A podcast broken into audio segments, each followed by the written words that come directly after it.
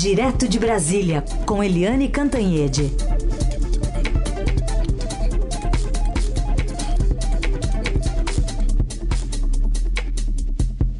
Bom, a Eliane não está com a gente hoje presencialmente, ela precisou se ausentar do Jornal Eldorado por uma apuração. O Pedro vai estar com a gente daqui a pouquinho, o Pedro Venceslau com outros assuntos, mas a Eliane deixou um comentário gravado sobre como o Brasil deve se portar na disputa entre China e Estados Unidos pelo protagonismo internacional.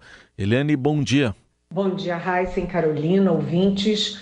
Todas as atenções estão voltadas para a China, onde o presidente Luiz Inácio Lula da Silva deu posse para a presidente Dilma Rousseff na presidência do Banco dos BRICS, Brasil, Rússia, Índia, China, África do Sul. O presidente também visitou a fábrica da Huawei, que é a fornecedora da tecnologia 5G para o Brasil, para tristeza e incômodo dos Estados Unidos. E o presidente Lula também tem encontro com o secretário-geral do Partido Comunista e um jantar com a cúpula do Partido Comunista Chinês. É claro que quando você fala em comunismo, em comunista, muitas almas e mentes aqui no Brasil estremecem e principalmente a oposição ao presidente Lula, que vive dizendo: olha, o Lula vai trazer o comunismo para o Brasil.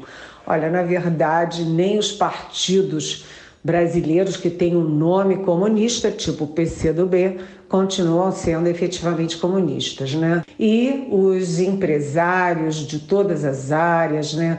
Do agronegócio, do setor automotivo, da infraestrutura, da indústria farmacêutica, que estão acompanhando o Lula na comitiva oficial, não estão nem aí para essa questão ideológica de Partido Comunista para cá ou para lá. Na verdade, o que está em jogo nessa visita do Lula não tem nada de ideológico, é sim um pacote muito concreto de atos que têm a ver diretamente com o interesse brasileiro. O Brasil já tem a China como maior parceiro comercial há 15 anos e a China não é só o maior parceiro comercial do Brasil, mas sim o maior parceiro comercial de mais de 130 países em todos os continentes, inclusive aqui na América Latina, tirando o México, a China ou é o maior parceiro ou é o segundo maior parceiro.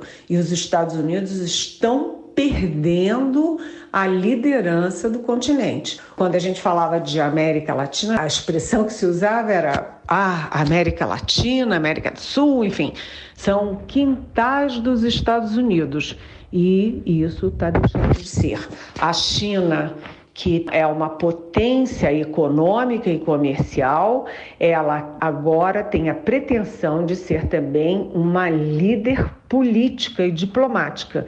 Então, ela influencia muito a governança internacional, ela quer mudar a Organização das Nações Unidas, a ONU, quer mudar a OMC, que é a Organização Mundial do Comércio, e ela, inclusive, deu um passo nessa busca de liderança política e diplomática ao providenciar, fazer a mediação de um acordo entre os velhos inimigos Arábia Saudita e Irã.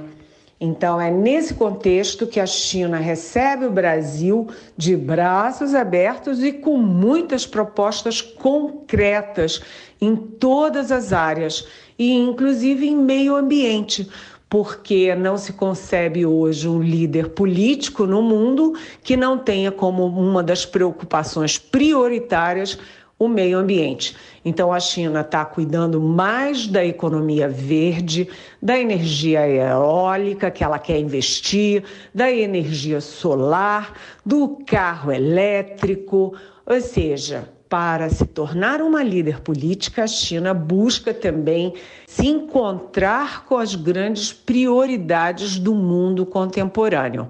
Isso tudo é importante porque quanto mais a China quer se aproximar do mundo desenvolvido, do mundo em desenvolvimento, dos países democráticos ocidentais, mais ela é também importante para o desenvolvimento desses países. Né? Então, os Estados Unidos estão perdendo esse bonde, porque os Estados Unidos continuam olhando o mundo sob a ótica da Guerra Fria.